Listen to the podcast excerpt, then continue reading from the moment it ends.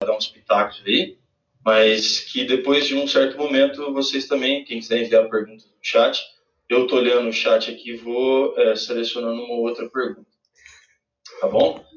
É, a princípio, a gente tinha marcado para durar 40 minutos, acho que fica aí para 40 minutos, uma hora. Vamos ver como é que flui o rolê.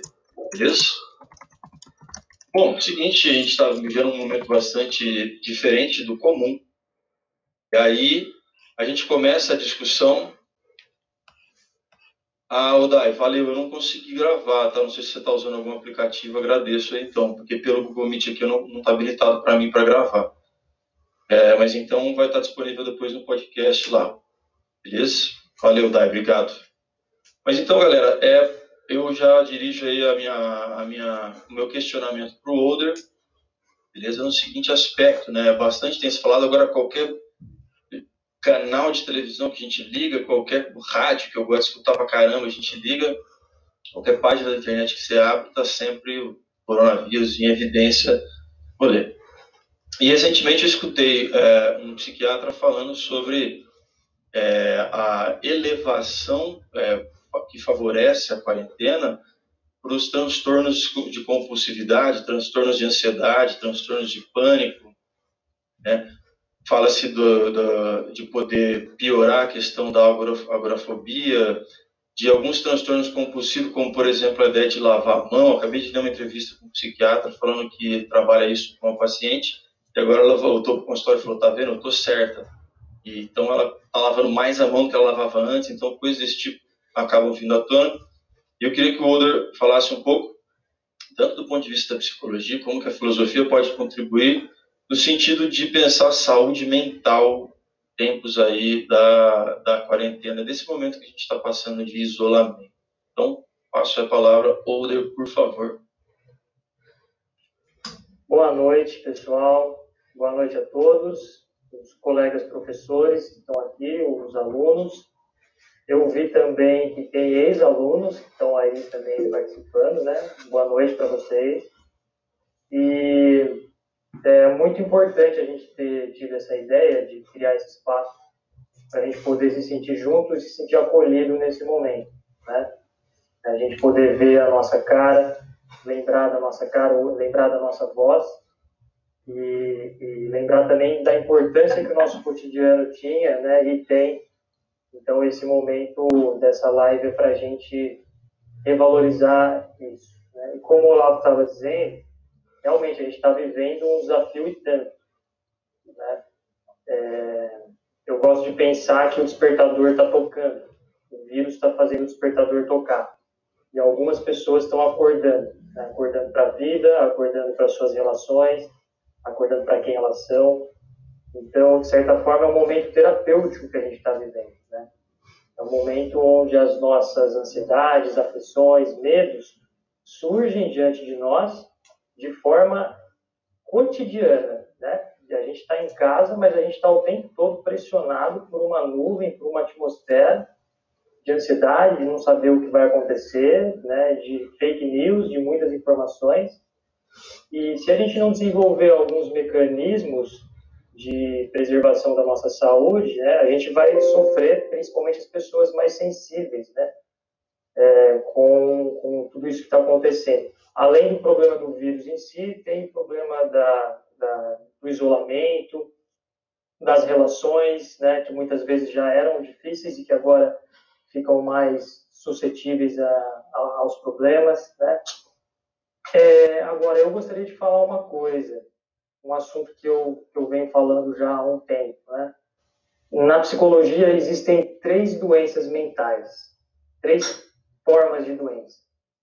Tem as neuroses, que são as ansiedades, as depressões, as insônias, as doenças é, rotineiras que nós temos, né, as neuroses.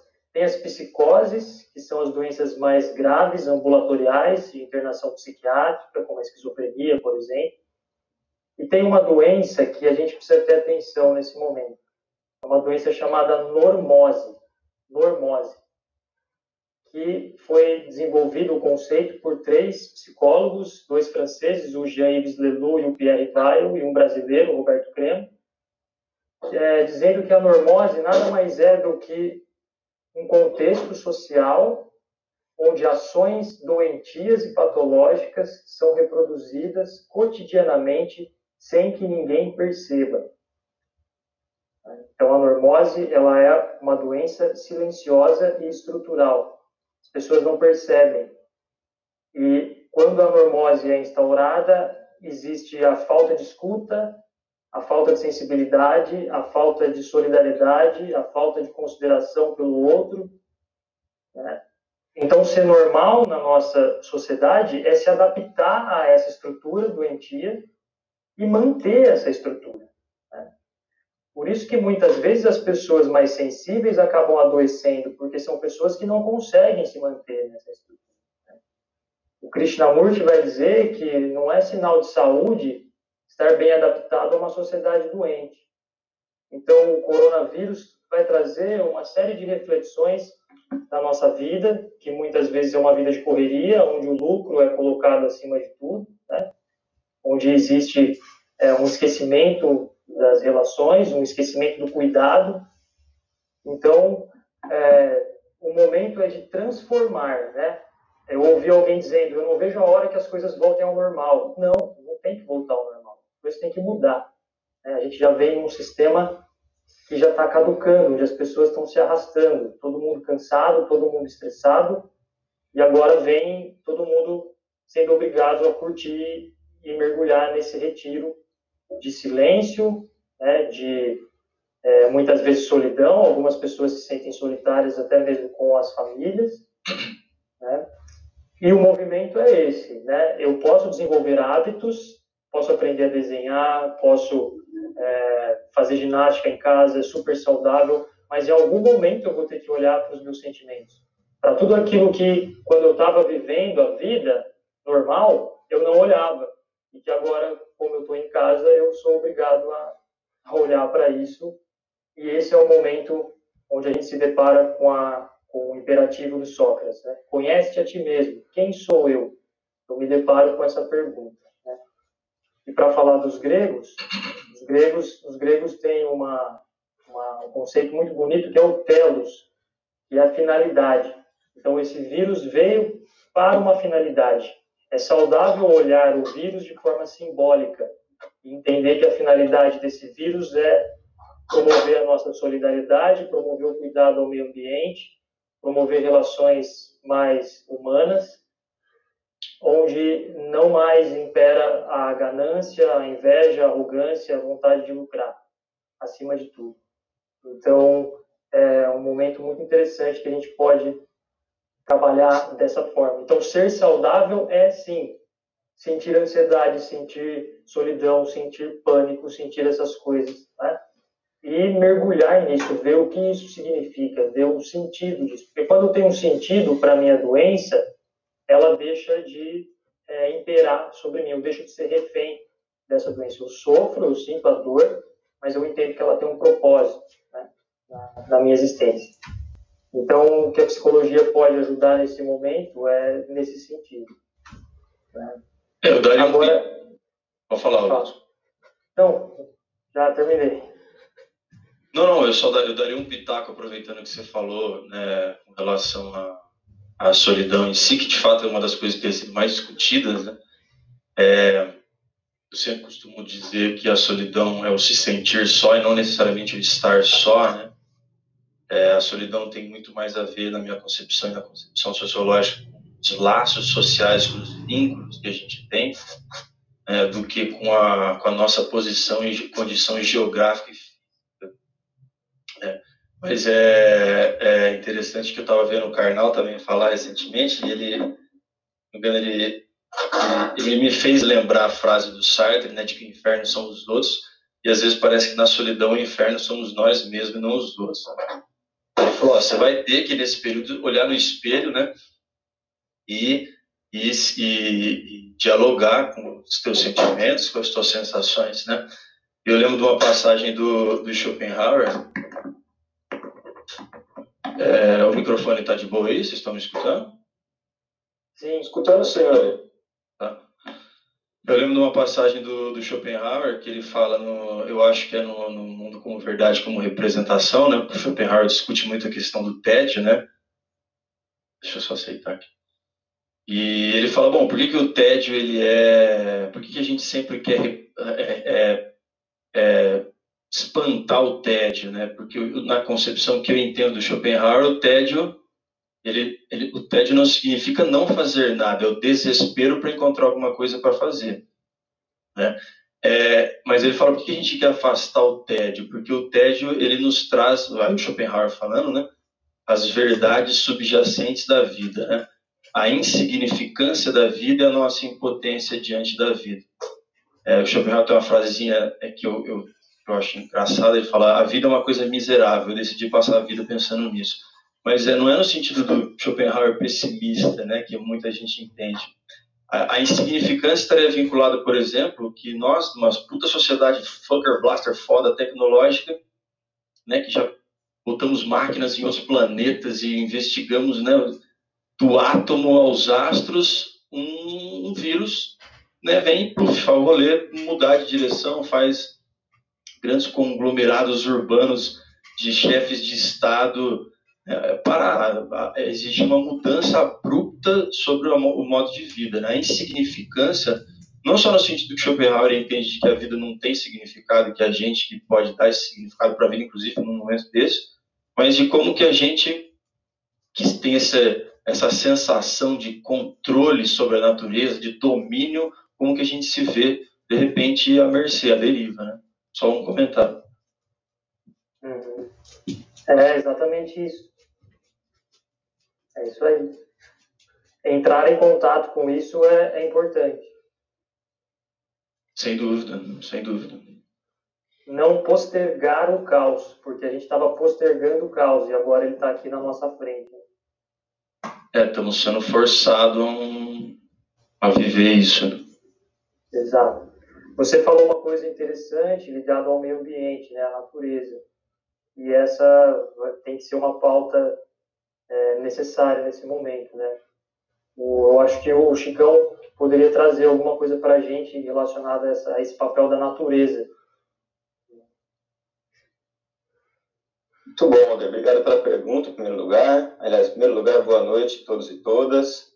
Galera de Araraquara, galera de Jaú, de Ribeirão. Saudades do contato, acima de tudo. É, o olho no olho, o aperto de mão firme é, são elementos coesivos também é, no dia a dia de cada um de nós.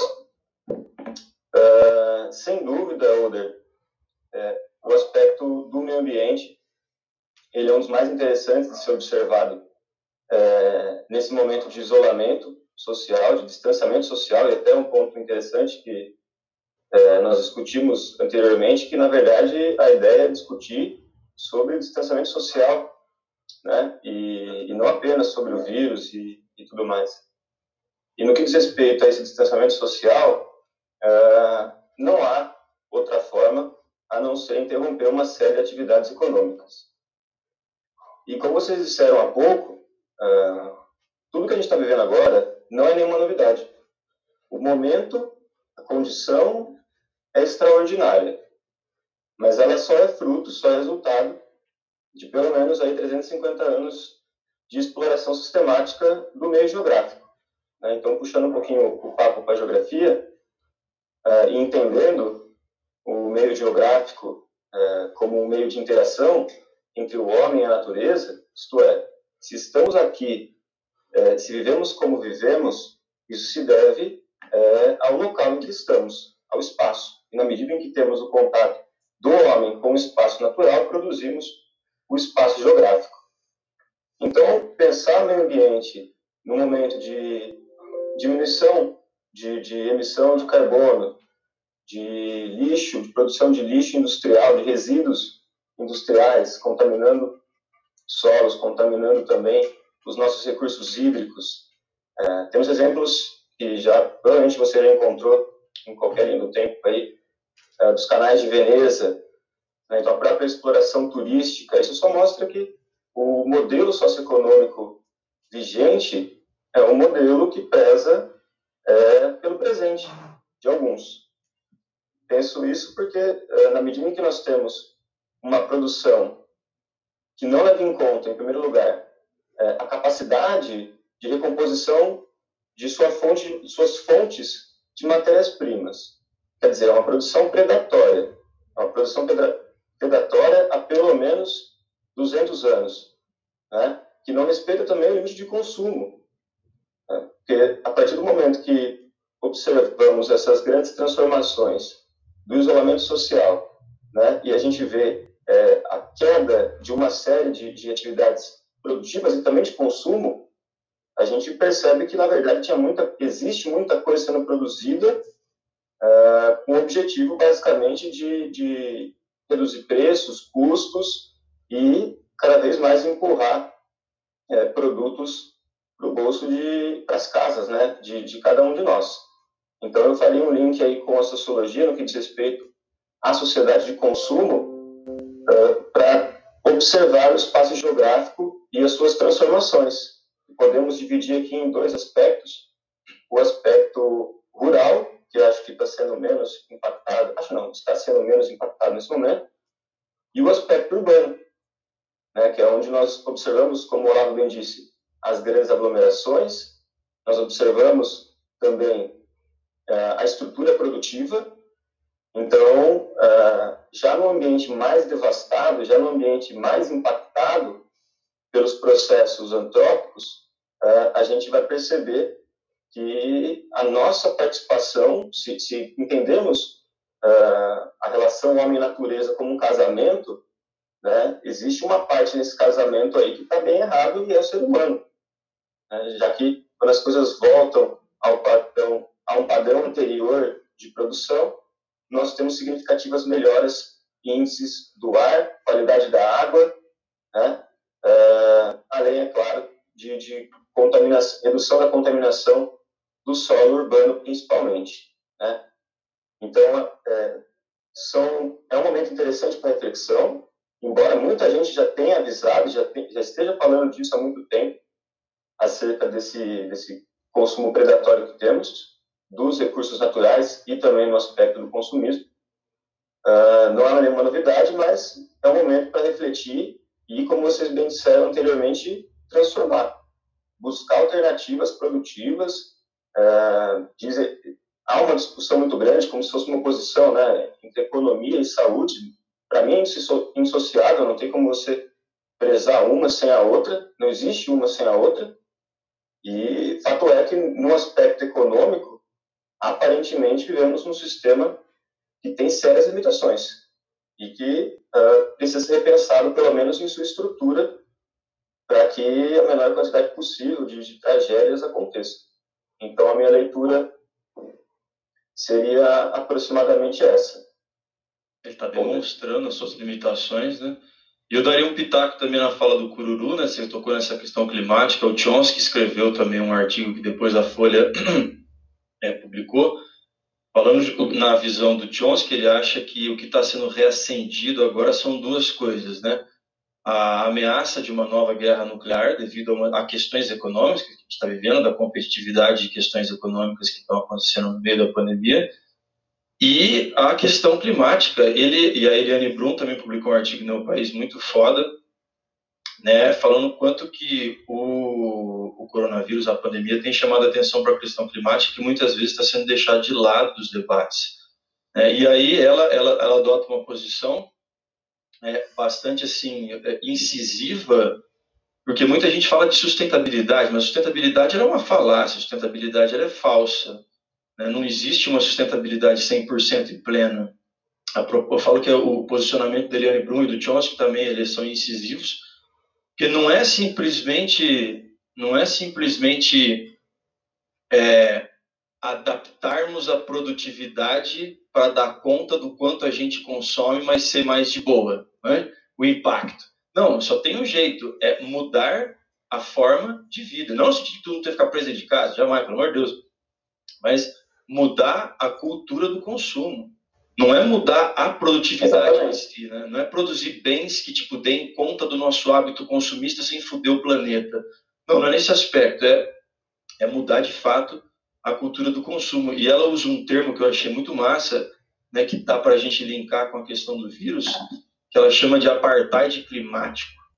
Né? O, o, o, aquecimento global ele não é democrático, assim como o vírus. Muita gente falou bosta aí falando que o vírus é democrático. Caralho. Eu ia tocar nesse ponto aí, demográfico também. Sim, é, o, o vírus ele pode ser amoral, ele não escolhe, ele não faz escolha, ele, ele é destituído de ética, mas do mesmo jeito o aquecimento global, assim como o vírus, ele vai atingir diferentes pessoas e elas vão ser impactadas de maneiras diferentes, né? Os mais vulneráveis, o Brasil tem 48% da população sem saneamento básico. Exatamente. Algumas, algumas regiões periféricas, como Paraisópolis, por exemplo, ainda está tendo corte de água por mais de não sei quantas horas no dia, onde os caras não conseguem lavar mão e tomar banho. Ou seja, não conseguem seguir questões básicas de higiene, né? Então, esse conceito de apartheid climático que ela traz, eu achei muito massa também. É, e o, o, a crise, a pandemia, na verdade, ela vai escancarar, né, expor, destrinchar esses problemas e jogar na nossa cara. Então, acho que, enquanto reflexão, cabe aí realmente uh, um posicionamento um pouco mais, mais duro da sociedade civil também, e, e claro, do, dos, da sociedade política já organizada, é, de de fato se posicionar e questionar é, esse tipo de modelo predatório, né? E que promove é, esse apartheid climático e, e, se antes a gente pensava isso muito mais para aquelas ilhas da Polinésia Francesa, né, que estavam sendo engolidas pelo avanço dos oceanos, do oceano, no caso, no Pacífico, agora todo mundo começa a perceber que muito mais gente está sendo afetada e em graus diferentes também, em escalas diferentes, como você bem disse, Olavo. Posso mandar uma pergunta para você? Claro, claro. Tem alguma coisa para falar aí, Uri? Não, pode continuar. Daqui a pouco eu falo. Demorou. Uh, então, eu vou te encaminhar uma pergunta, Olavo, mas quero que você participe também, Olga. Dia 11 de setembro de 2001, Quantos anos vocês tinham? Onde vocês estavam? Eu tinha 13 anos, eu acho. Eu ia fazer 13, 12, ia fazer 13 anos logo em seguida, né? dia 15.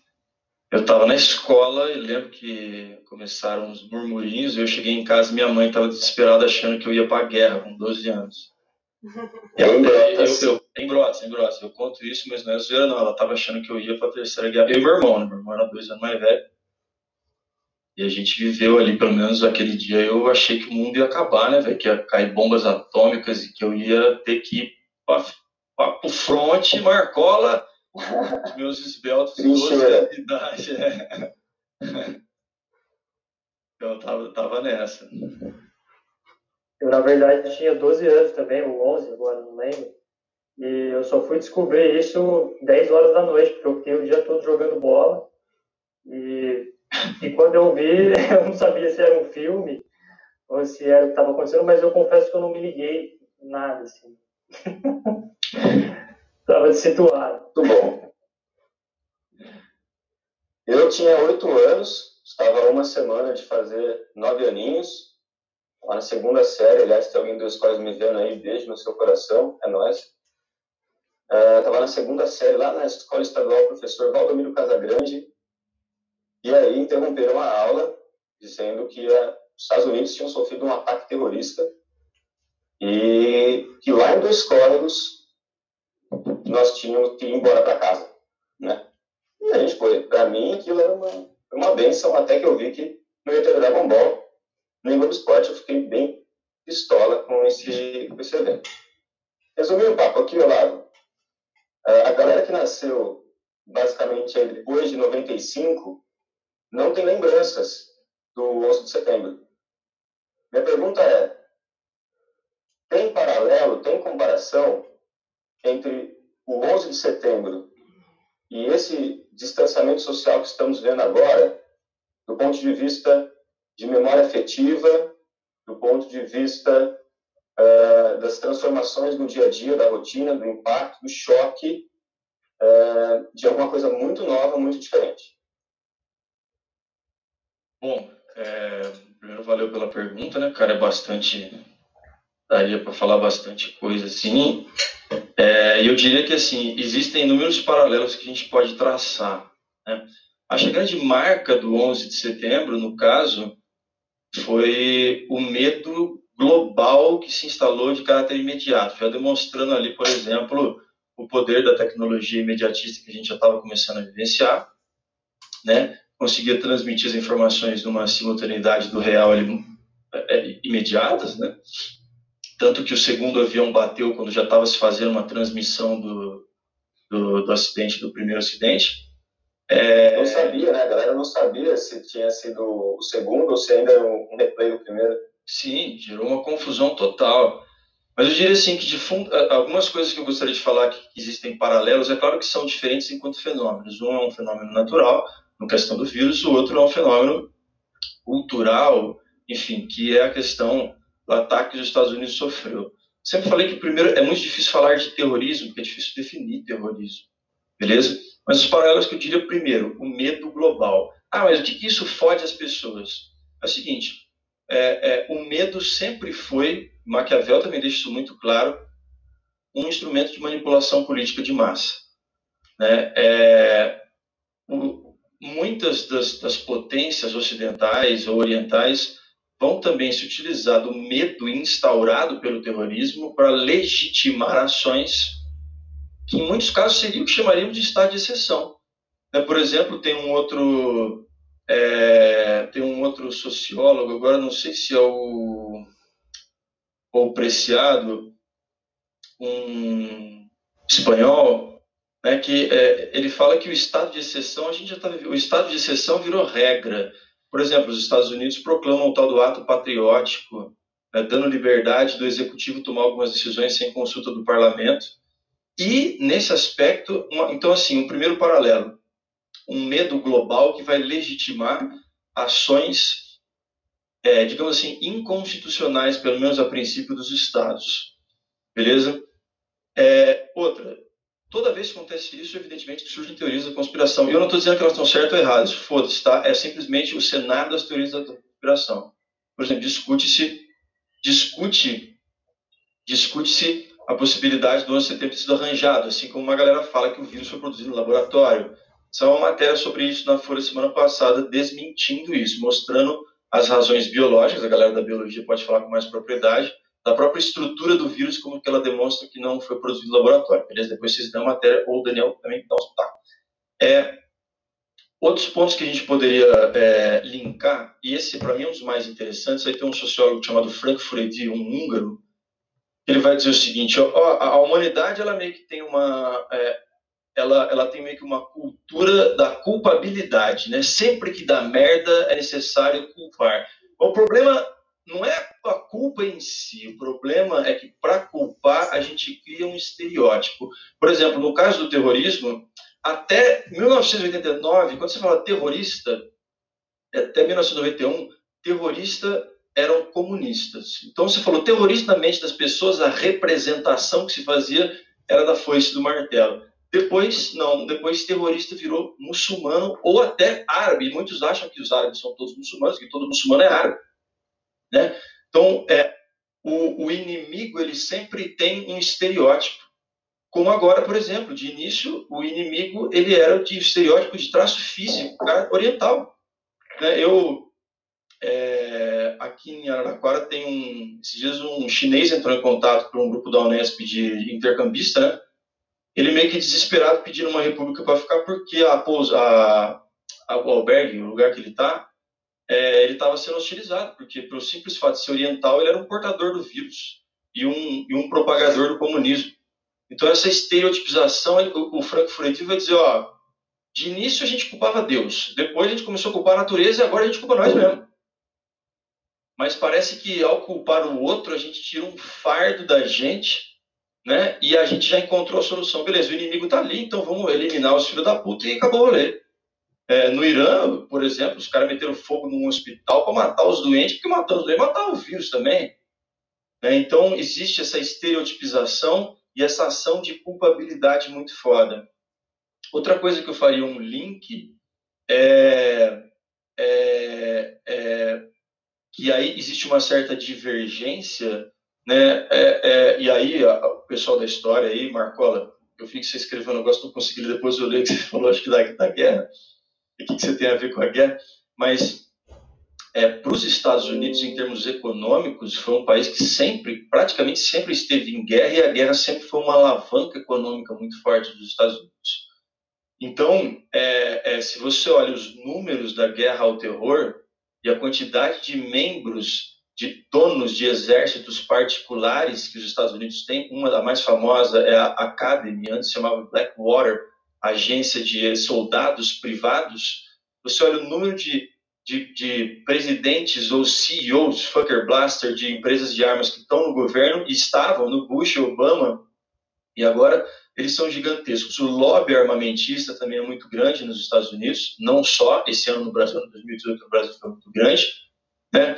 Mas o que eu diria é que é, para os Estados Unidos e para uma porrada de outros países, né, é, é, é por exemplo, no, no, no caso do, do 11 de setembro, não vai se cobrar que as pessoas fiquem em casa, até por razões óbvias mas vai acontecer uma série de confrontos. Pelo contrário, vão, não, vão, não vão levantar fronteiras, vão invadir e atravessar essas fronteiras, como vai acontecer.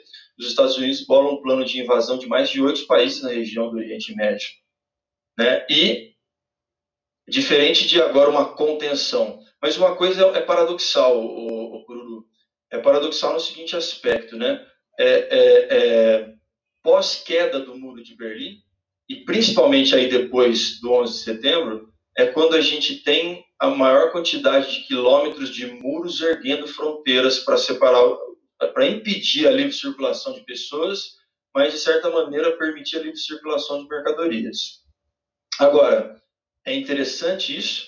Hoje, aquele bosta daquele ministro das, das Relações Exteriores escreveu um artigo de merda que ele chama de comunavírus, depois vocês devem ler também, mas que ele retoma uma discussão que está em pauta, que o, o Yuval Noah Harari traz essa discussão, falando o seguinte, ó, a gente está vivendo um momento que a política ela não está mais entre direita e esquerda.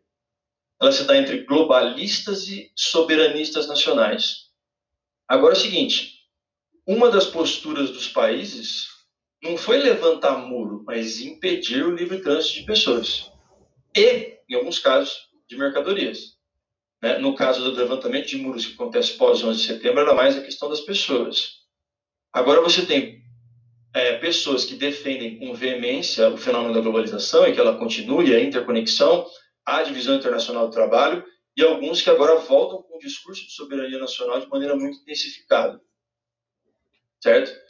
E, para encerrar essa parte da minha fala, um dos pontos mais fundamentais e fodas que começa com 11 de setembro é o sistema de vigilância digital dos Estados Unidos, que foi revelado lá pelo Edward Snowden, num livro que chama Sem Lugar para Se Esconder, que foi publicado pelo Glenn Greenwald, é, em que o Snowden revela é, como que o terrorismo foi usado para legitimação do sistema de vigilância é, digital dos Estados Unidos.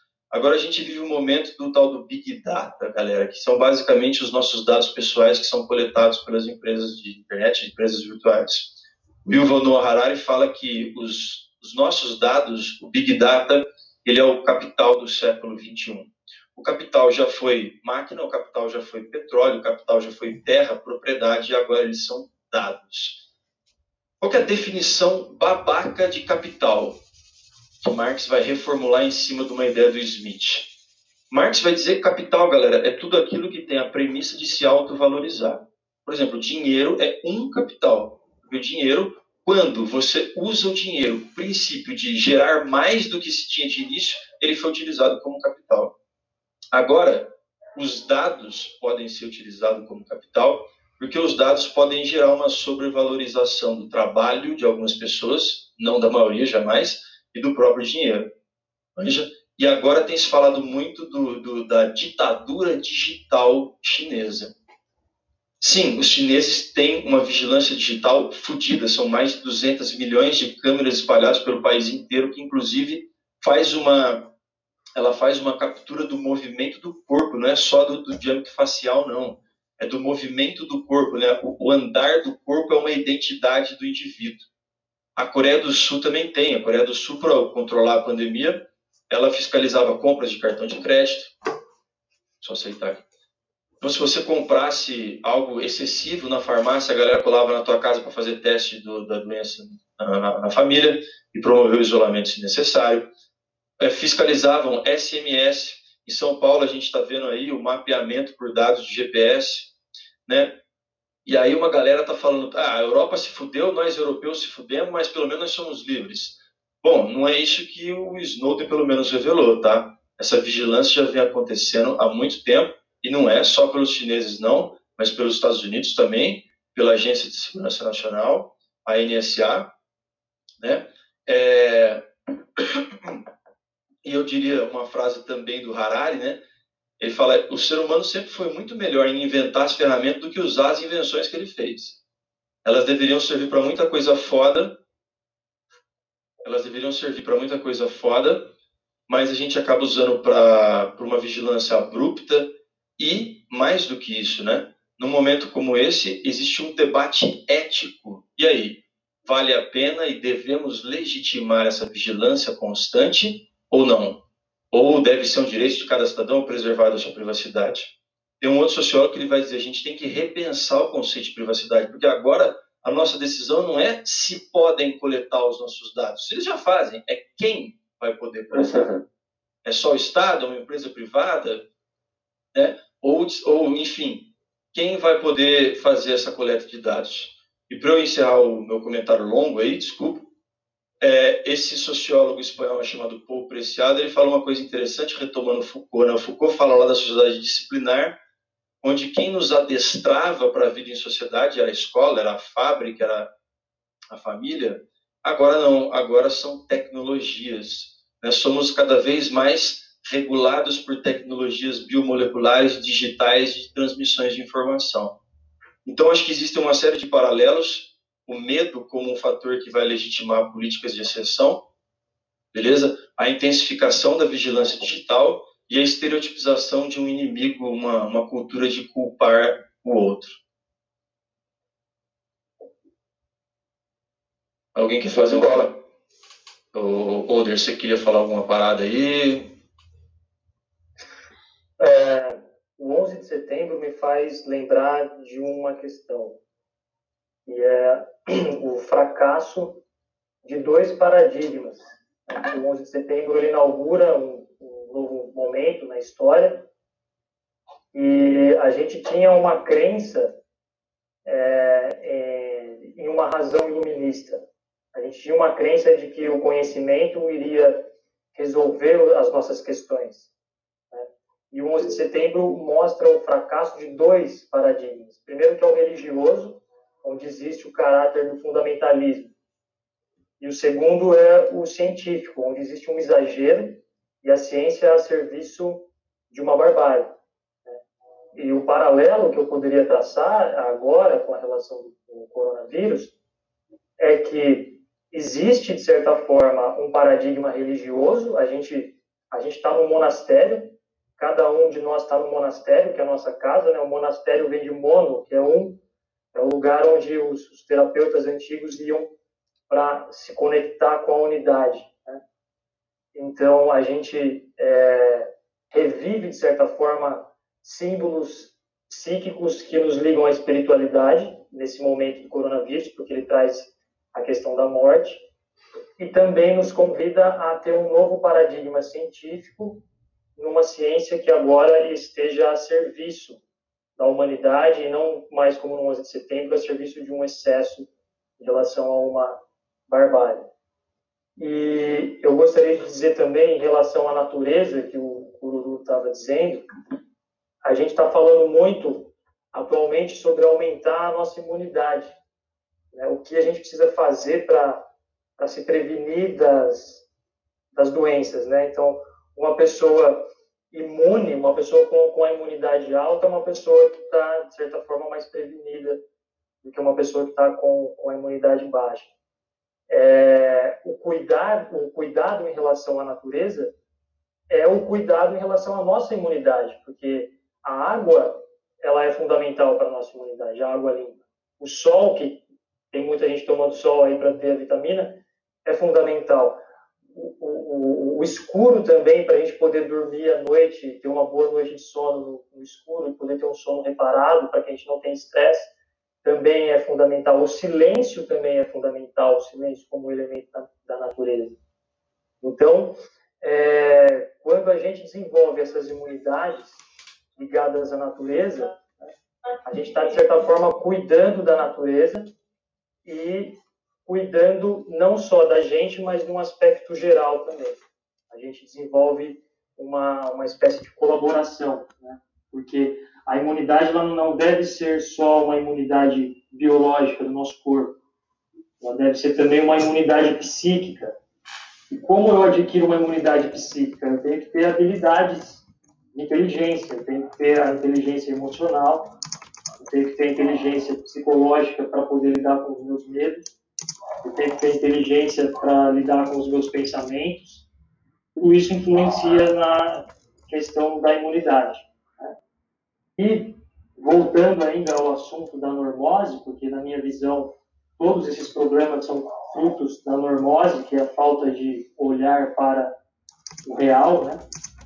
nós vivemos um paradigma educacional que não dá espaço para o cultivo de novas inteligências.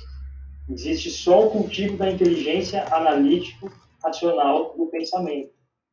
E o Carl Gustav Jung, o psicólogo suíço, dizia que além do pensamento, nós temos que desenvolver o sentimento, né? saber é, entender o que nós sentimos.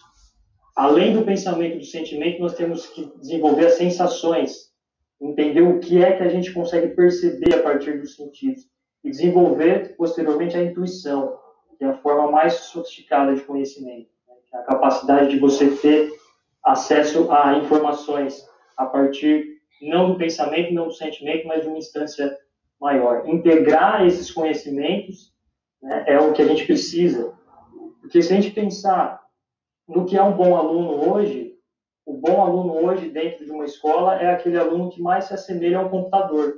É aquele aluno que reproduz os algoritmos que os professores e que as apostilas passaram para os alunos. Então, se a gente não olhar com cuidado para inteligência de uma forma mais ampla, que é o que a gente está precisando agora nesse momento. A gente não precisa de tanto pensamento, de tanta razão, de tanta análise científica. Claro que isso tem o seu papel, mas a gente precisa de criatividade, a gente precisa de inovação. Quando o Cururu, o Olavo e eu, a gente estava na faculdade, estudando geografia, sociologia filosofia, ninguém falou para a gente que em 2020 a gente ia ter que gravar vídeos, fazer videoaulas. Ninguém falou isso para a gente, então a gente teve que ser criativo. E a gente aprendeu a ser criativo na sarjeta, não foi na escola. Né? A gente aprende, a, a, parece que as coisas mais importantes sutis que a gente aprende, infelizmente não tem lugar nas escolas. Né? Então a educação precisa passar por uma transformação também, que é a nossa área. Não só o meio ambiente, não só a ciência, não só a religião, mas, como eu estava dizendo, né, o vírus é um despertador para que a gente acorde e possa mudar, fazer pequenas mudanças. É isso. Não, eu acho muito massa isso que você falou, porque agora a gente tá, muita gente está tendo saudade da escola. Né? O espaço escola está tá, tá sendo relembrado com uma importância para além do conteúdo. São coisas que acho que todo, todos nós professores já falamos uma vez na sala de aula. Eu, eu costumo dizer que o conceito de isolamento social ele é errado. Né? Na realidade, é um isolamento físico. As pessoas estão desesperadas por contato humano, sabendo que tem que ser respeitado os limites do contato físico. É, então, é, valorizar o, agora coisas para além da, da, da, carga conteudista, né? Que é a famosa razão instrumental que o Horkheimer retoma para muita gente que usa aí o termo do Horkheimer, né? A, o própria, a, uma maneira de operar do pensamento, ela passa a ser de acordo com a lógica da produtividade onde a gente se vê como número e nos vemos através dos números que produzimos.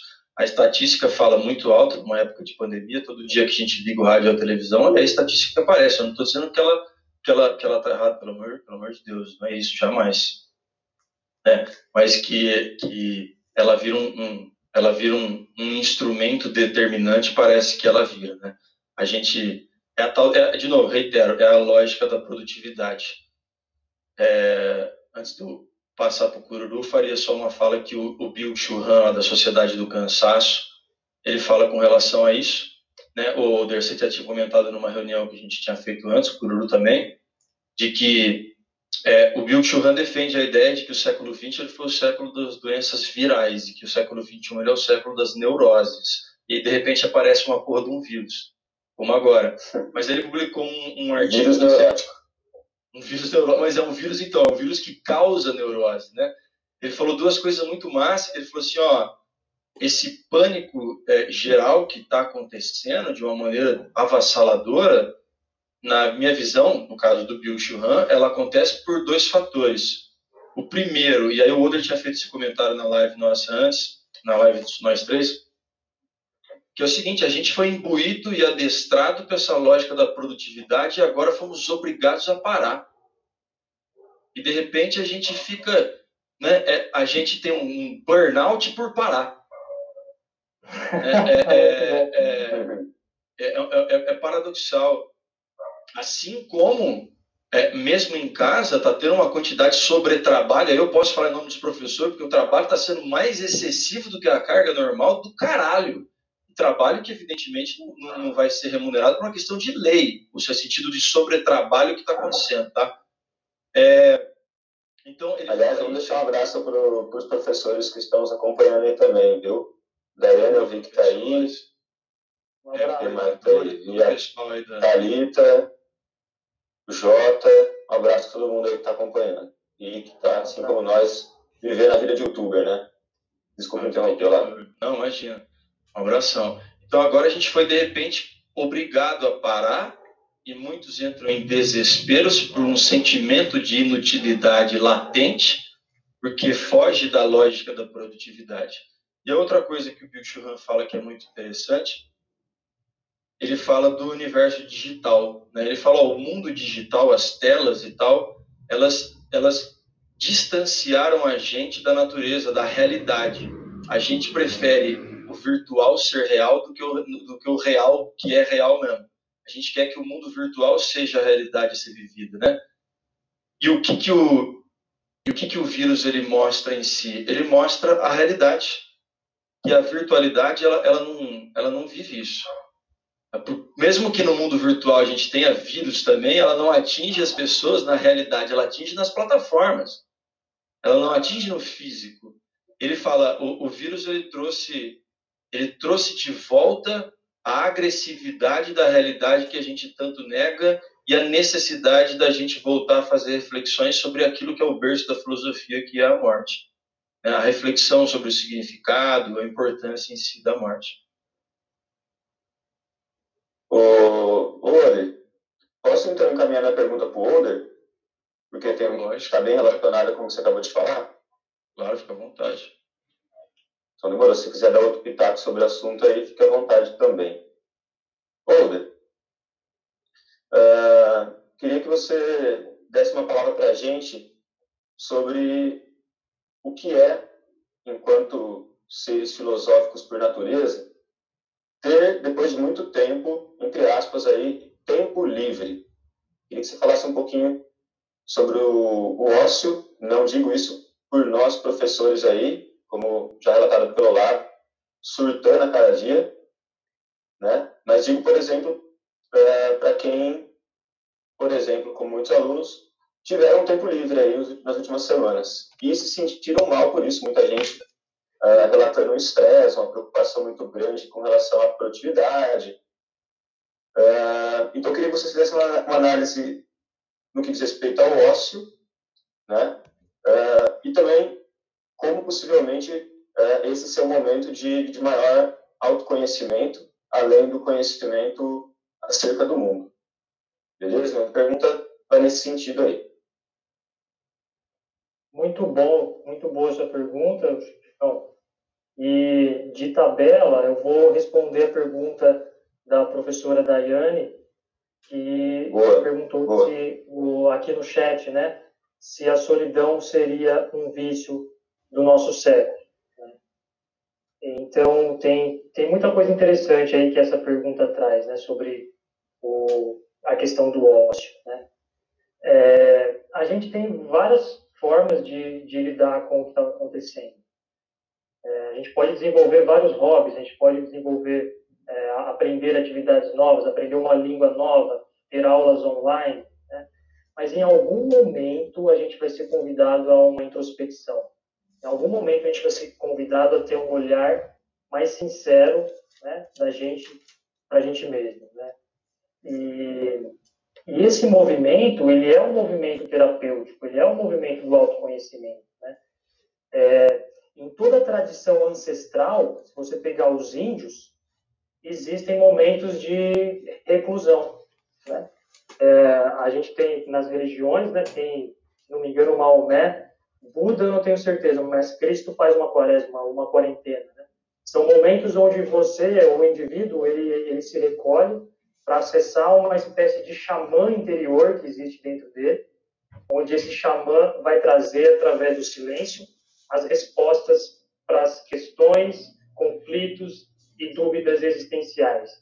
Claro que não são respostas lógicas, científicas, talvez nem filosóficas. São sussurros do silêncio espiritual que vão nos conduzindo a um sentido, a um propósito. Né? Tem um, um psicólogo, psiquiatra austríaco chamado Viktor Frankl, ele tem uma história muito bonita em que ele sobreviveu a Auschwitz e mais dois campos de concentração durante o período do nazismo. Né? E é muito interessante a história dele, que está divulgada num livro, inclusive é esse livro aqui, ó, Em Busca de Sentido, onde ele fala desde o início, né, quando ele chega em Auschwitz como prisioneiro, ele tem uma questão com ele, né, eu vou sair daqui, eu vou sobreviver, porque existe um sentido para minha vida, isso daqui faz parte um processo. Quando a gente é, se dedica a esse silêncio terapêutico, o nosso sentido se manifesta, o sentido da nossa existência se manifesta. A gente pode falar da meditação também, e quando a nossa, a nossa mente se esvazia, a nossa taça transborda e a gente consegue transbordar valores de solidariedade, de compreensão, de escuta com a gente e com os demais. Um outro prisioneiro também, que a gente está falando de prisioneiros, né? Somos todos prisioneiros nesse momento. É o Nelson Mandela, que ficou quase três décadas preso, enfrentando seus demônios internos e externos, porque era um contexto de muita repressão. Né? E quando ele sai, ele recebe o Prêmio Nobel da Paz, né? por vencer os seus demônios internos. Então, se eu fosse ficar nessa quarentena por mais é, um ano, se eu fosse ficar nessa quarentena por mais cinco anos, por mais dez anos, qual seria o sentido e o propósito da minha vida? Qual, qual seria a, o, o, que me motivaria a continuar a viver? É, e aí eu posso pensar na, nas pessoas que eu amo, eu posso olhar na minha casa e, e, buscar uma relação mais sincera com meu pai, com a minha mãe, conhecer um pouco mais as pessoas que eu estou convivendo já há um bom tempo. Né? Então, é, são momentos assim de, de muito fecundos, apesar de todo o sofrimento, apesar de toda a perplexidade né, que gera, a gente tem que sair de máscara, a gente tem que ficar passando pano com álcool em sacola, porque a gente acha que está infectado, mas ainda assim existe a possibilidade de ter um sentido que vai nos dar um amparo mais profundo. Então, a solidão, ela pode se transformar em solitude, que é um estado de paz que você tem com você mesmo. Mas para isso a gente precisa de coragem, né? Para isso a gente precisa ter coragem de mergulhar nessa solidão e realmente fazer aquela aposta, aquela aposta que o Kierkegaard fala. Né? Eu preciso apostar. E quando eu aposto, eu perco o equilíbrio. Mas se eu não apostar, eu fico à margem de mim para sempre. E é, respondendo à pergunta da Daiane, tem um filósofo que eu gosto muito, que é o Rudolf Steiner, que foi o fundador da antroposofia, ele diz uma frase que eu lembrei a partir da dúvida dela. Ele fala que só é saudável quando no seio do individual brilha o coletivo e quando no seio do coletivo importa o individual. Então, estar sozinho, mas estar com a comunidade dentro de mim. Estar na comunidade, mas também estar sozinho na minha individualidade. Eu acho que É, essa, essa é uma reflexão importante para a gente nesse momento. É, estamos sozinhos, estamos, de certa forma, é, reclusos, mas algumas pessoas, as pessoas mais sensíveis, né, estão com a sociedade, com as outras pessoas dentro de si também. Né? Então, é, o estar só não é em uma única configuração.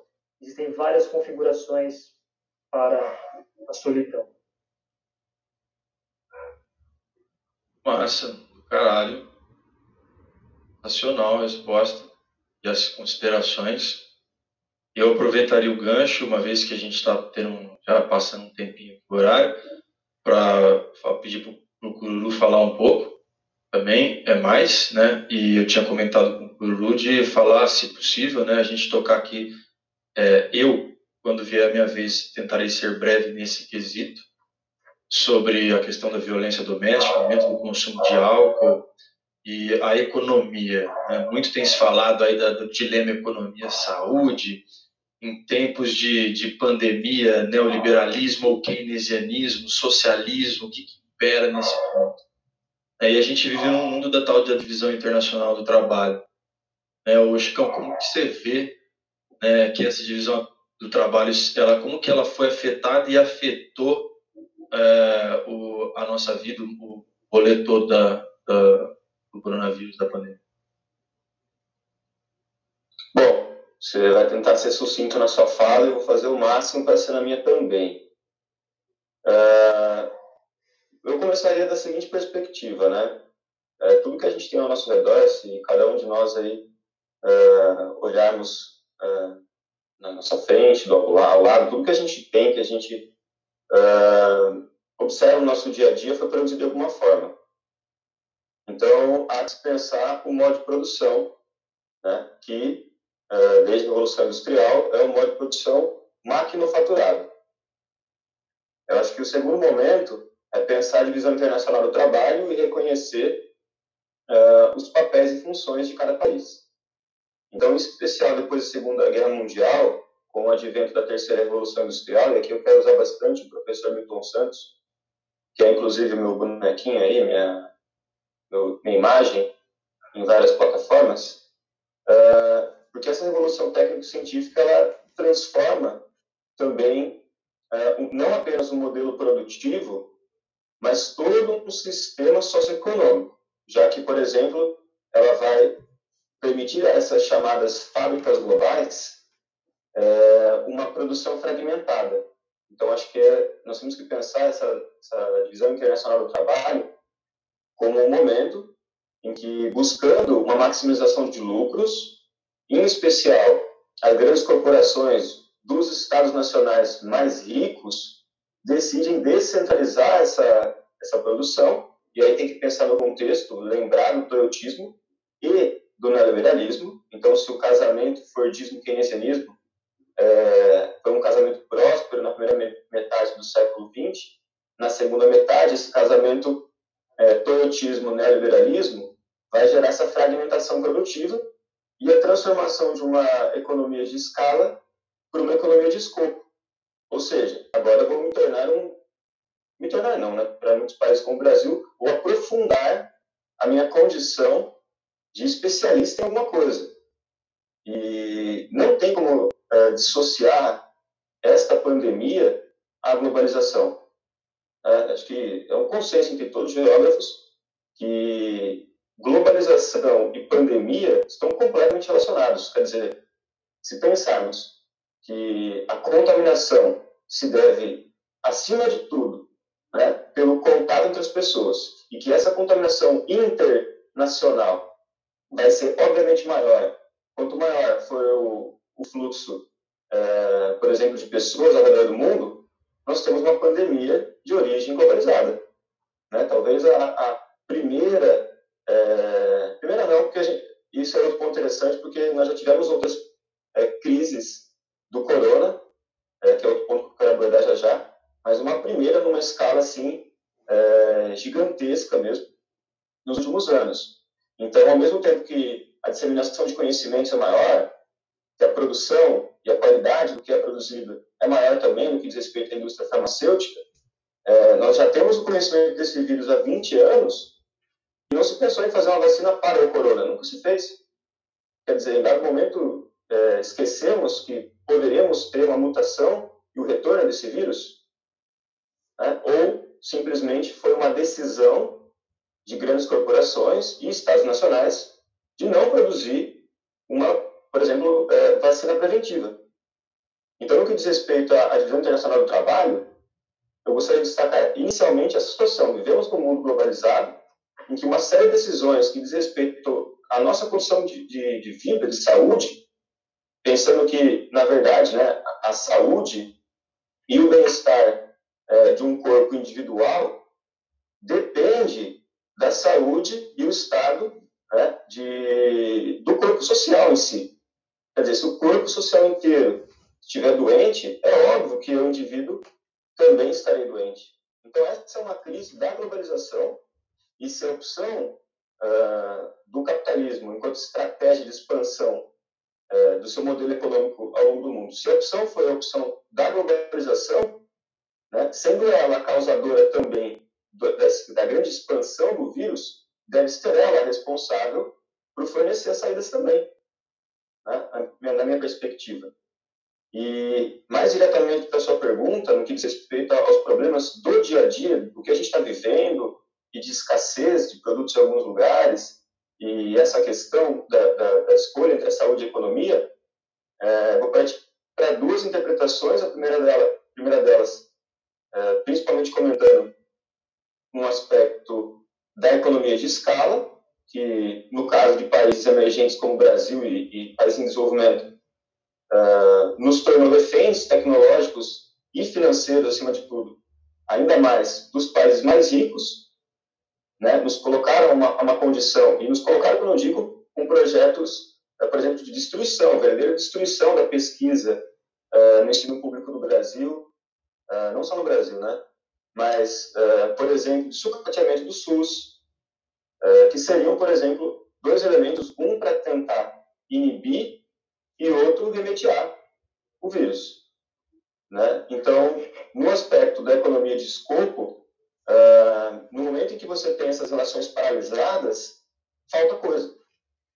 Então, se a escolha foi a fragmentação produtiva, a descentralização e a economia de escopo, né, nós temos aqui uma lacuna super importante, extremamente nevrálgica no sistema, que é, ou melhor, que são os sistemas de transporte. Na medida que eles são limitados, né, toda essa cadeia que foi construída em cima de confiança, acima de tudo, de tudo vai funcionar na mais plena certeza e de acordo com as expectativas do mercado, e aí falando um pouquinho do mercado especulativo também, né, no momento que isso, essa, esse ciclo vicioso, essa, essa espiral de investimentos especulativos se rompe, nós temos escassez de produção. Então, acho que o abandono do incentivo, por exemplo, ao, aos pequenos e médios produtores rurais, pequenos e médios uh, empresários, principalmente que são os grandes empregadores do Brasil, a pequena e média empresa, e pensar que, pelo menos no Brasil, o primeiro socorro foi aos bancos,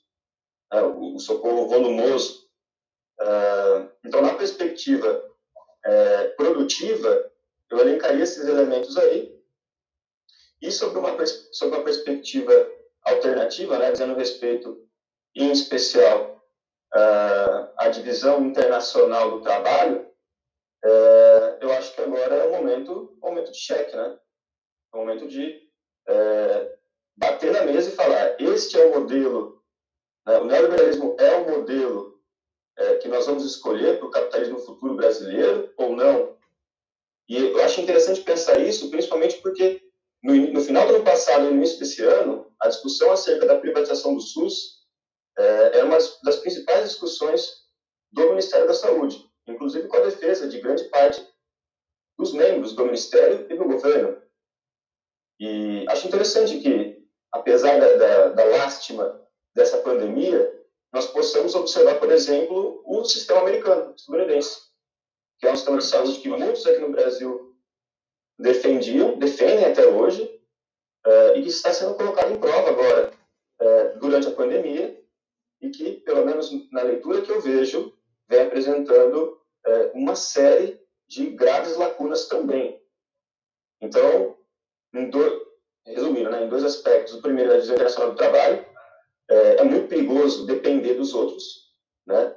É, tem que se pensar uma indústria nacional, tem que se pensar uma, uma, um campo, um agro nacional também. Aliás, um abraço para o amigo João que está assistindo aí, é, florestal. E, e no que diz respeito aí, é, a, essa, a esse neoliberalismo, né, ele está sendo mais uma vez colocado em prova, dois anos depois, 2008, ele é colocado em prova de novo. Então, acho que é muito interessante para análise da força desse modelo econômico. Né? Se em 2008 ele, ele foi um dos grandes responsáveis pela crise e ele aprofundou suas reformas, em especial aqui uh, no mundo em desenvolvimento, né? como será que, em especial, as grandes potências vão agir? Né? Será que elas vão retomar o modelo de intervenção uh, keynesiana? Será que elas vão aprofundar as reformas uh, neoliberais? Né? Grandes programas de privatização? Uh, e também o, o, chamado ajuste fiscal aí, né? E como esses atores, principalmente a FMI e Banco Mundial, vão atuar na, nas próximas jogadas do tabuleiro geopolítico. Tá? Espero ter contemplado a, a sua pergunta, Oli. Não, caralho.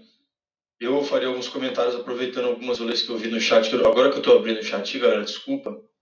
Mas é, antes de tentar tocar alguns pontos específicos do chat, né, eu lembrei de uma fala, o Gregório do Vivier lembrou o Ronaldo na Copa de 2014, né, com hospitais não se fazem Copas do Mundo, né, e agora os estados à deriva e a gente sem hospital. É, é, na minha concepção, falando das relações, galera, na sociologia a gente vai trabalhar também a questão da relação capital-trabalho. Né? A relação capital-trabalho, na visão é, é, é, marxista, ou na visão de qualquer pessoa de bom senso, não no sentido marxista, mas de qualquer pessoa que faça uma análise da relação capital-trabalho, é, a relação capital-trabalho é entender como que o capital determina e que capacidades ele tem para determinar as questões relativas ao trabalho. Por exemplo, quando se fez a última reforma trabalhista, houve um, um, um, privilégio do capital em detrimento do trabalho, houve uma deteriorização, porque o plano neoliberal ele é fundamentalmente a flexibilização das leis do trabalho e, e, e também as privatizações e sistemas de concessões. E isso aconteceu para caralho, né? Eu acredito, aqui agora uma análise minha, que esse modelo neoliberal ele vai vir mais avassalador posteriormente. O André perguntou com relação às relações de trabalho é, empresarial, André, existe um estudo indicando que existe uma tendência de que a partir do fim da pandemia 30% da mão de obra seja de home office. Que até brinquei numa reunião falando para mim não é nem home office, é office só. E parece que a casa é, é só é só, é só é só trabalho e é horrível não haver essa divisão. E a gente vai ver lá com o Weber na lógica burocrática weberiana como que é, a pandemia afeta um pouco essa, essa lógica burocrática. É, eu diria que o, o, plano neoliberal, a flexibilização vai se intensificar. E, velho, é, é, é, o seguinte, desculpa o desabafo, mas assim, eu, eu não acho que o mundo vai ser um lugar mil vezes melhor do que ele é. A gente já passou por um monte de atrocidade, tem um monte de gente que quer pisar em cima da cabeça do outro. A gente está em plena pandemia e a galera aplicando golpe para receber o, dinheiro do, do, do 600 reais da caixa, aplicando o golpe do motoboy, indo contra as, as leis que, que, que é, para regulamentar a, a movimentação. Eu não estou dizendo que o mundo vai ficar uma bosta. Não, mas assim, de que vai haver uma. O, o vírus da solidariedade vai se espalhar por completo, eu, eu não vejo muito por esse lado também pela, pela lógica competitiva que a gente vive.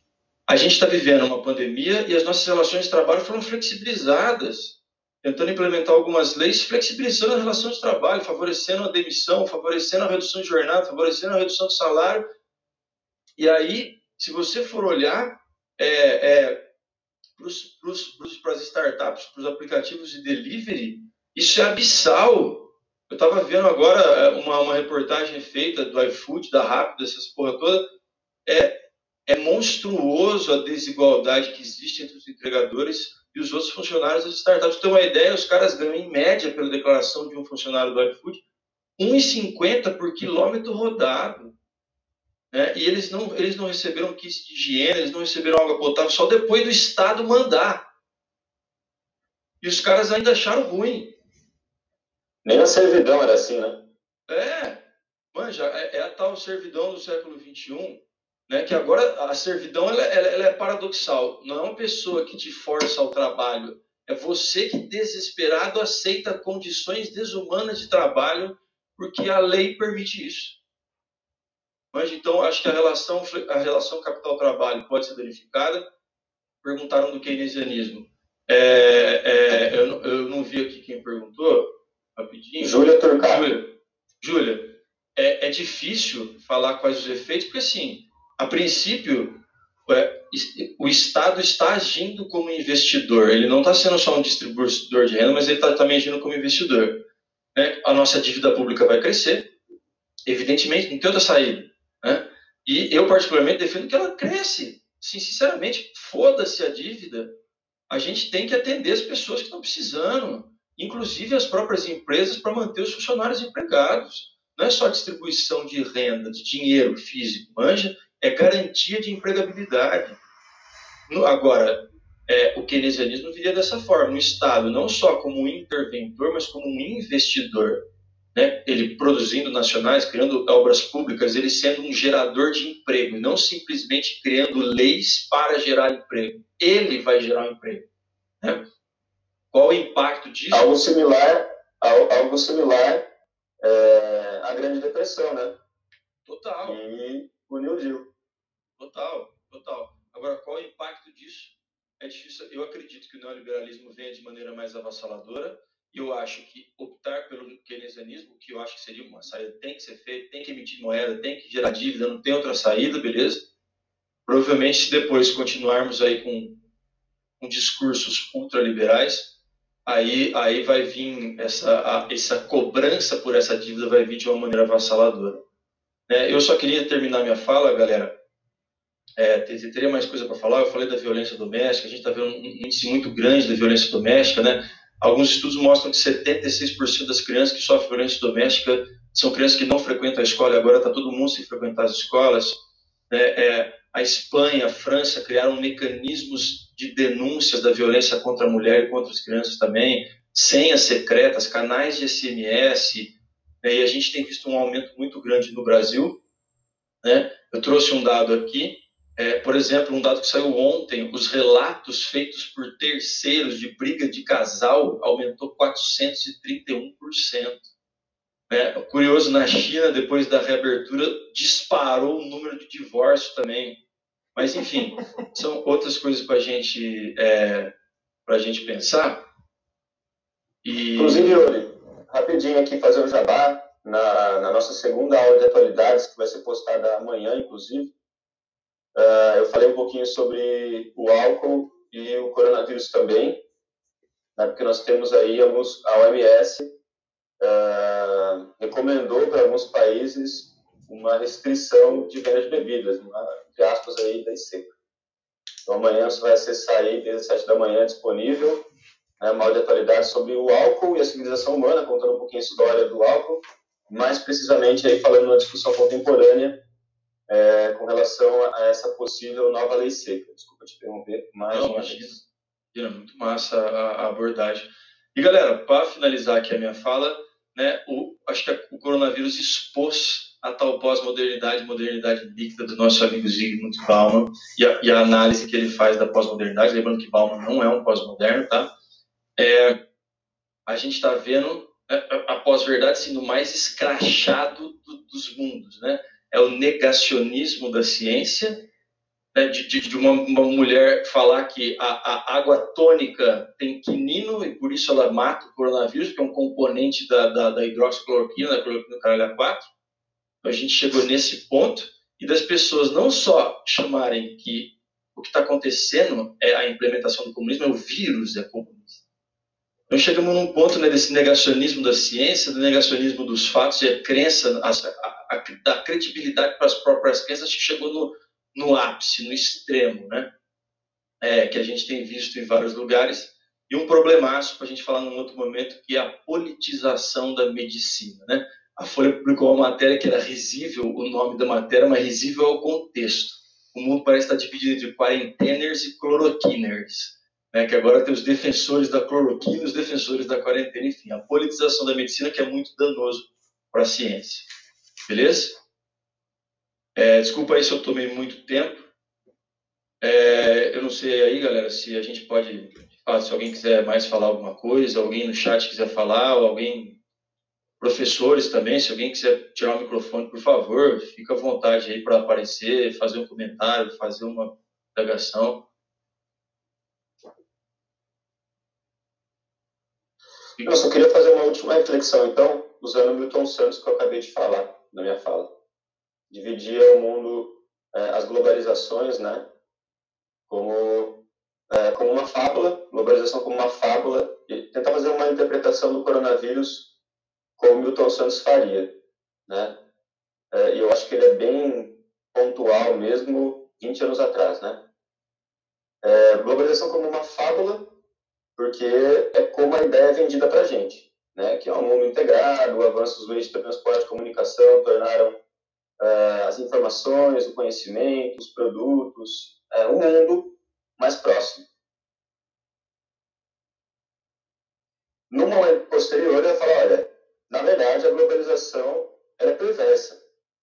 E aí a leitura que ele provavelmente faria nesse momento, ela fala, bom, no momento onde rola uma crise, os estados nacionais, em especial os mais ricos, voltam a se proteger. Né? Você vê os Estados Unidos roubando pedido de máscara, essas coisas aí bizarras. E outros países mais pobres, enfraquecidos, fragilizados. Quer dizer, é uma globalização, é uma integração linda, maravilhosa, até a página 2. No momento onde a coisa aperta, né, os estados nacionais voltam a aparecer, e se o Olavo pudesse depois falar alguma coisinha só sobre o Estado-nação, né, que se fortaleceu muito durante a hora da Revolução Industrial, uh, depois se enfraqueceu, né, se enfraqueceu durante a nova era mundial e parece que reacendeu uh, através de discursos estereotipados, como o Olavo bem disse. É, e basicamente, né, a globalização como ela deveria ser, com a maior justiça e distribuição das tecnologias produzidas. Então ele definia aí globalização como uma fábula, como eles querem que nós vejamos. Né? Perversa, como ela realmente é, e pelo menos a leitura do que eu vejo hoje no mundo é de uma globalização perversa, de cada um correndo atrás do seu, tanto no aspecto individual quanto no aspecto nacional, né? É, e uma globalização é, mais justa, tá, como ela deveria ser, e para mim passa também por um pensamento, um planejamento de um, uma estrutura internacional de saúde. Se os programas de saúde não respeitam as fronteiras, já que elas são já que as fronteiras são quase sempre imaginárias, são linhas que seres humanos falaram, olha, aqui se chama Paraguai, aqui se chama Brasil. Isso é fronteira. É um limite imaginário, na verdade, mas que tem uma dimensão física e tem uma aplicabilidade é, no que diz respeito ao governo, ao Estado, é, se a gente não precisa de uma estrutura internacional de saúde também. Beleza? Então, aí usando um pouquinho o Milton Santos para olhar o coronavírus. Show, sim. Pertinente. Oder quer fazer mais um comentário aí, dar um recado para a galera. Eu gostaria de agradecer a iniciativa que partiu de vocês, professores, fazer esse encontro. É, eu gostaria de dizer que foi muito feliz para mim poder ter o contato com os alunos a, a partir do chat, né? É, e, e, e, eu gostaria de finalizar minha fala com duas, duas utopias. A primeira é a utopia do olhar, que diz que mudar o mundo é mudar o olhar. É, eu não consigo, a única coisa que eu consigo mudar no mundo é a forma como eu olho para ele. Essa é uma utopia. E a segunda utopia seria a, o provérbio de, de uma tribo Zulu na África, que na verdade dizem que não é um provérbio, é uma profecia. E essa, e essa, essa profecia diz o seguinte: no momento da Terra, pequenos grupos de pessoas fazendo pequenas ações mudarão a face do mundo. Eu repito, num pequeno, no momento da Terra, pequenos grupos de pessoas fazendo pequenas ações mudarão a face do mundo. Então, é, as mudanças que a gente pode fazer, que inclusive vocês fizeram hoje, recolhendo os alimentos e levando até a, a prefeitura, são mudanças pequenas, mas altamente significativas em nível global. O John Lennon disse que a gente precisa pensar globalmente e agir localmente. E foi isso que vocês fizeram hoje, e é isso que a gente pode fazer. A única mudança que a gente pode fazer é a das nossas atitudes. E isso é possível. A gente viu na televisão uma fila, né, aquela fila gigante das pessoas indo pegar 600 reais, e ali do lado, na casa, onde pessoas pobres também moravam, indo levar pães e cafés para essas pessoas. Então, são esses, essas pequenas atitudes que mudam a face da Terra, que é a utopia da mudança do olhar. Obrigado para vocês, tenham uma boa noite. Valeu. É, galera, eu queria também agradecer a presença de todo mundo, né, a participação de, todo mundo que frequentou, do Oder, do Chicão, enfim, de geral mesmo que veio para o rolê, da escola ou não. É, a gente tentou dar um pouco tempo, apesar de ter passado, mas para também não ser algo cansativo, exaustivo.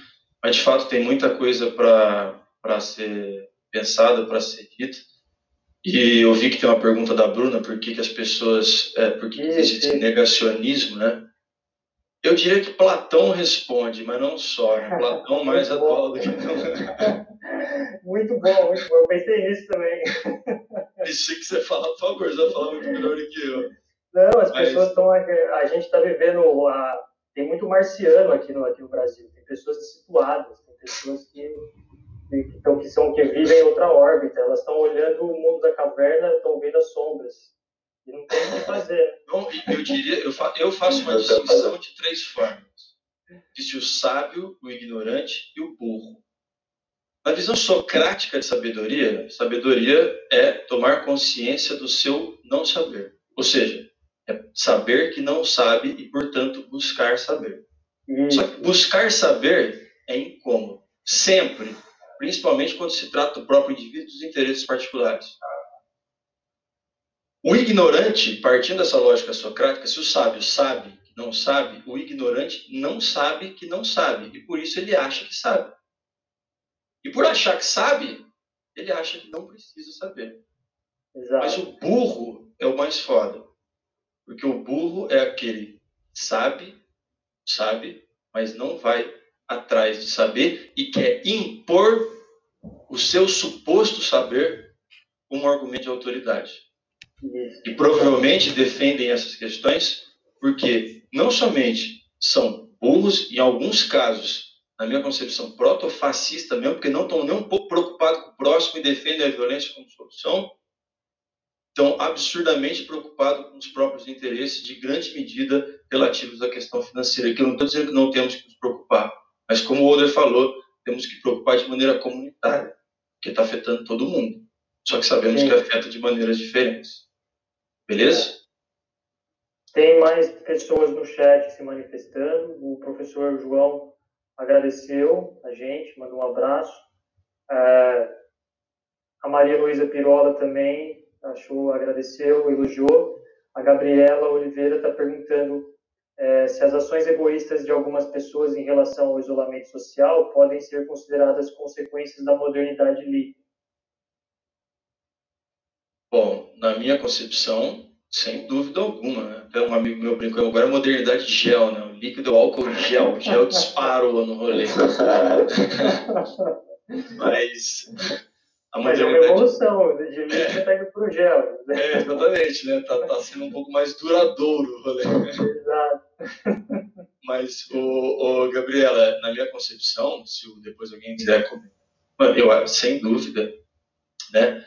É, é, a, a, a, primeiro, é uma situação que exigiu da gente, é, é uma situação que ela não vai passar de maneira imediata, mas a modernidade líquida tem uma cultura imediatista. E a gente já não suporta isso, né? Mundo fica tentando fazer previsões assertivas e lá na frente não. E aí você fala, não, daqui dois meses vou. Oh, dois meses, caralho! Mas é, é, a gente está nessa cultura imediatista que agora a situação não, essa, não, não dá, não tem como, a gente não tem como fazer uma vacina do dia para a noite, não dá, nem que a gente quisesse. Com relação ao isolamento social, é, é, também, primeiro também pela questão da defesa dos interesses particulares, que o Bauman vai falar do egoísmo, né, diferente do individualismo, aquilo que o Bauman chama de hedonismo contemporâneo, diferente do hedonismo epicurista, de certa maneira, é uma busca pelo prazer imediato um prazer no consumo, tudo isso é afetado. Né? E agora a gente é convidado a, a, a, a, a durabilidade de algumas coisas que é o oposto da modernidade líquida. A durabilidade de ficar em casa, a durabilidade de uma outra rotina, porque na modernidade líquida até as rotinas são variantes. Anja, a gente é convidado a estar em convívio com pessoas é, é, que a gente tem um convívio ou quase não tem, ou o tempo é muito curto. Então agora eu acho que essa modernidade não é que ela está sendo colocada em xeque, ela está sendo colocada à prova mesmo. Né? A prova no sentido de ser escrachado, de ver o quão, o quão é difícil para a gente, o quão é, é, é, é penoso para nós é, suportar a durabilidade de alguma coisa. A necessidade de ficar em casa, a necessidade de conviver por mais tempo com os nossos familiares. Eu tenho certeza que está saindo um monte de treta nas famílias aí. Né? É, é foda trabalhar e a família está no ambiente de trabalho. Então, eu, eu diria que o, o, o, a, a má postura, desobediência com relação a isso, é sim resultante da, da, do nosso período de modernidade líquida, pelo esse egocentrismo que existe, né? voltado fundamentalmente para os interesses pessoais de status e, e poder coletivo, mas esbarra nessas outras questões de que agora a gente está sendo forçado né, a durabilidade da existência. Voltamos ao dilema que o Bauman tanto falou: liberdade segurança. Agora, está todo mundo é, é, desesperado por segurança. Consequentemente, a nossa liberdade está sendo tolhida também. Mas é uma balança que, para o Bauman, nunca tem um equilíbrio absoluto. Beleza? Ela, são ciclos históricos. Já foi a busca pela liberdade, agora o desespero pela segurança.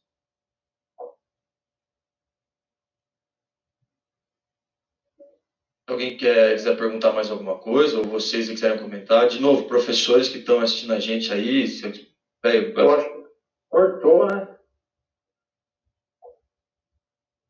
Cortou lá? Não. não. Eu não estou mais ouvindo o Olavo. Gabriel? Holder? Agora sim, agora estou. Você viu? Aí, aí. A Isa falou, é uma ilusão, a sensação te engana, coloca na mão o álcool, o álcool já ficou. é verdade. É verdade. Ele fica líquido rápido, é imediatista. Galera, obrigado aí pelos, pelos elogios. A gente fica muito feliz de estar podendo interagir com vocês também. É, como o Oder falou, a gente, é, mais uma vez, mostra a situação e a gente está é, muito ansioso por pelo contato humano, ainda respeitando o distanciamento físico. A gente tem visto uma coisa maravilhosa que é o papel da arte na pandemia, que tem sido também muito massa, várias manifestações artísticas e dos artistas que a gente tem visto, de como a arte nos acolhe nesse momento de isolamento e solidão, como a arte não abandona o seu aspecto crítico também nesses momentos. E tenho certeza que muita coisa boa vai ser escrita e produzida nesse meio tempo aí também em especial literatura, poesia, música. Com certeza. Nesse aspecto, estou esperançoso que muita coisa bem legal, bem produzida, é, inteligente vai sair. É, não quero deixar também só uma perspectiva negativa e pessimista. Também acho, também acho. Então, encerramos? Encerramos? Encerramos. Então, galera, de novo, muito obrigado, beleza? Espero que todos vocês fiquem muito bem e em casa. Obrigadaço. É nóis, boa noite para todo mundo. Older, mais uma vez, brigadão. Chicão, brigadão também. Todo mundo que participou, obrigado. galera, obrigado fundo do coração. Valeu? Obrigado. Márcio Olavo, brigadão. Valeu, Older, valeu, Olavo. Obrigado a todo obrigado, mundo que ouviu. Mandou mensagem valeu. aí. Tamo junto. Valeu, valeu. tchau, galera. Valeu, valeu, obrigado.